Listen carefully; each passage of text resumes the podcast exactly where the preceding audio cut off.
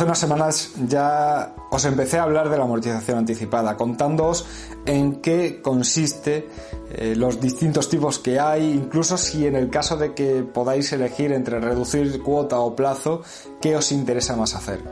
Bueno, pues hoy voy a seguir hablando sobre esta cuestión de la amortización anticipada, ampliando lo que ya os dije que espero que te fuese interesante. Así que, sin más, voy a meterme en faena, aunque muy rápidamente te recuerdo que tienes la posibilidad de concertar una consulta por videoconferencia conmigo sobre tu préstamo o tu tarjeta de crédito y de forma totalmente gratuita entrando en el enlace que tienes en la descripción.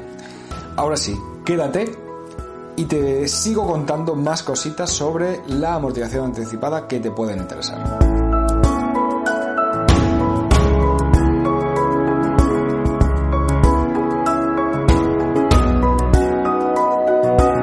Antes de nada me presento, soy Javier Fuentes, abogado y el fundador del despacho que le pone el nombre a este canal, Jurisfilma Abogados. Como te decía en esa otra grabación que he publicado sobre la amortización anticipada, que realmente te recomiendo que veas antes de esta porque te va a servir para poder entender mucho mejor todo esto de la amortización anticipada, pues te hablaba de qué era la amortización anticipada, pero también te explicaba qué tipo de amortización te iba a interesar más hacer y cuándo te va a interesar hacerla. Bueno, pues además hay otras cuestiones que es muy importante que conozcas eh, en el caso de que te plantees reducir la cantidad que le debes al banco de tu préstamo hipotecario. Y es el cobro de comisiones por precisamente amortizar anticipadamente el préstamo.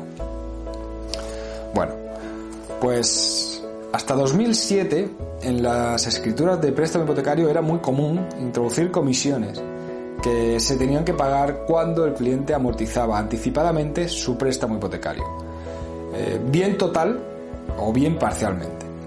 Estas comisiones muchas veces eran excesivamente altas, entre otras cosas por, eh, bueno, para disuadir al cliente de que adelante dinero, porque como os dije, amortizar el préstamo va a hacer que pagáis menos intereses y evidentemente eso no le interesa al banco.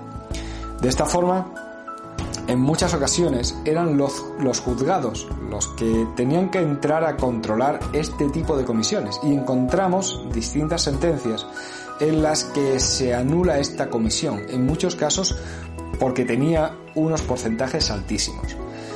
Sin embargo, en las hipotecas que se han otorgado a partir de 2007 ya variaba la situación, porque se aprobó una ley que reguló esta cuestión y establecía unos porcentajes, unos porcentajes que no se podían sobrepasar en el caso de que se estableciera el cobro de una comisión.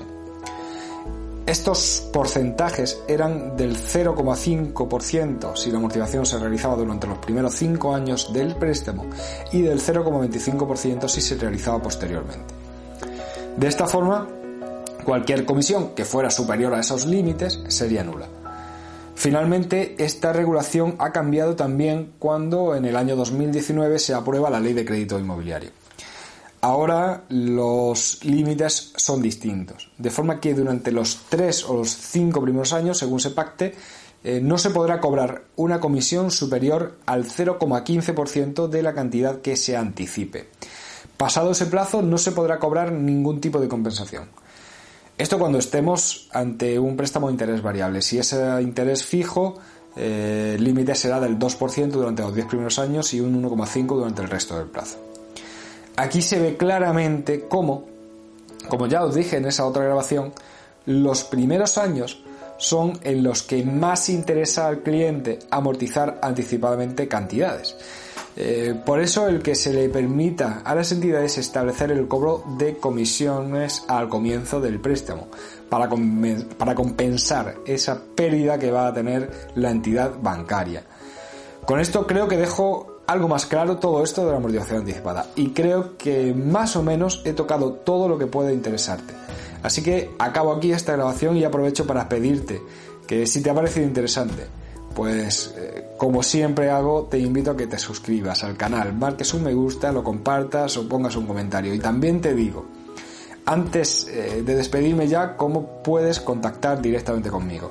eh, bien a través del correo electrónico info.iurisfirma.es o rellenando el formulario de contacto que puedes encontrar en la web del despacho, iurisfirma.es. Un abrazo y hasta luego.